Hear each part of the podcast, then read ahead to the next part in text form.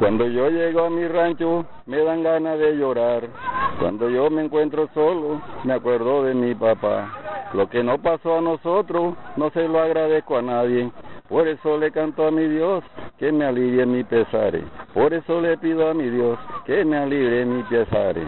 Yo le canto con alegría, le canto a la Virgen María, que me cuide a mis cinco hijos y también a la esposa mía.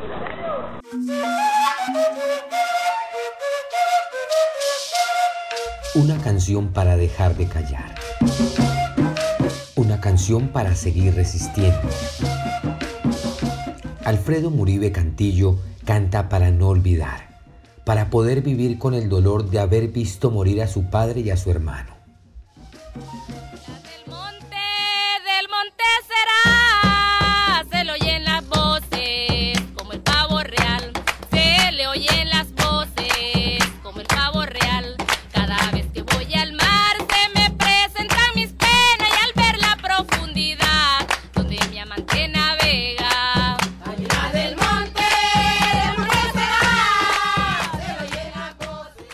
Hace 20 años, entre el 12 y 13 de octubre de 1998, un grupo de 80 paramilitares del Bloque Norte de las Autodefensas Unidas de Colombia arribó a cuatro veredas de Ciénaga Magdalena, La Secreta, La Unión, Parranda Seca y El Chimborazo. A su paso, 20 campesinos fueron asesinados.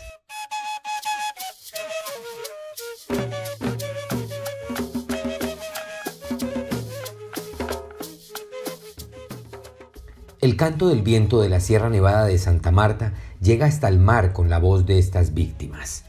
Dos décadas sin verdad, aunque su pulso de comunidad unida los haya llevado a reconstruir su pasado y a entender esa violencia que los desplazó del territorio.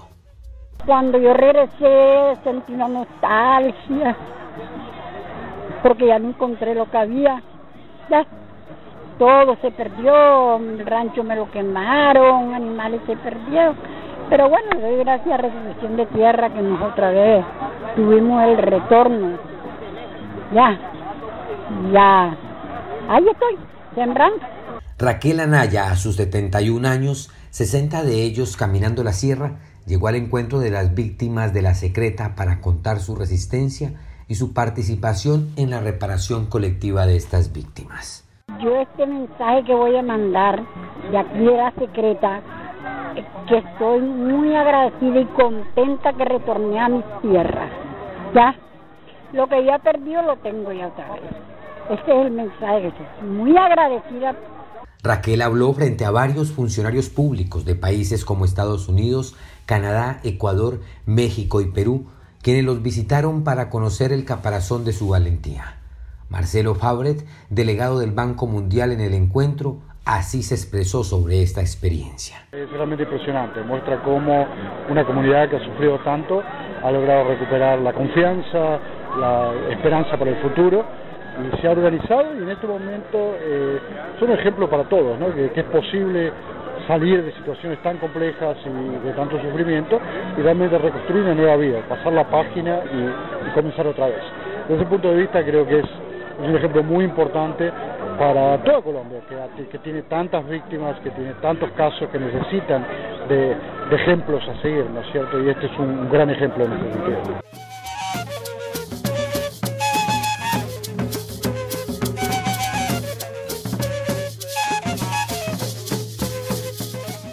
El pasado de aquellos días oscuros lo recuerdan para no repetirlos. Luz Cantillo hoy tiene 66 años pero en los días de la guerra dormía con la cédula en medio de sus senos por si tenía que huir a medianoche. Hacia allá arriba había, cuando estaban las, las caletas de los supersivos esos, fue donde hicieron su masacre y no se llenó de miedo y nosotros fuimos saliendo todo el mundo porque aquí la verdad es que echó de miedo porque fueron 11 personas que mataron.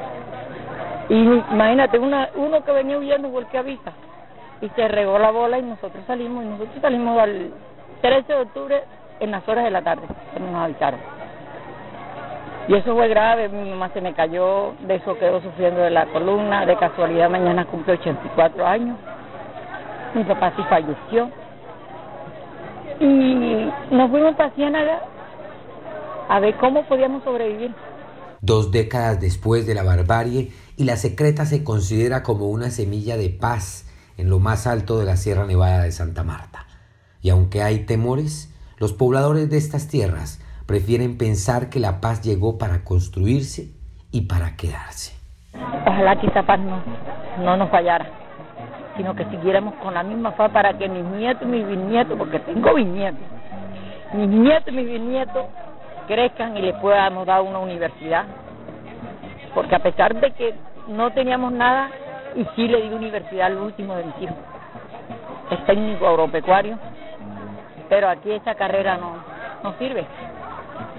Dijo que tenía ganas de irse para Tamarauca, pero no, mijo, para allá hay mucho. No, mijito, no, no, no, no. Si tú quieres que yo me muera, mejor quédate aquí que yo te ayudo. Está trabajando en la Olímpica y en Ciénaga, pero eso no son grandes sueldos, eso es para sobrevivir.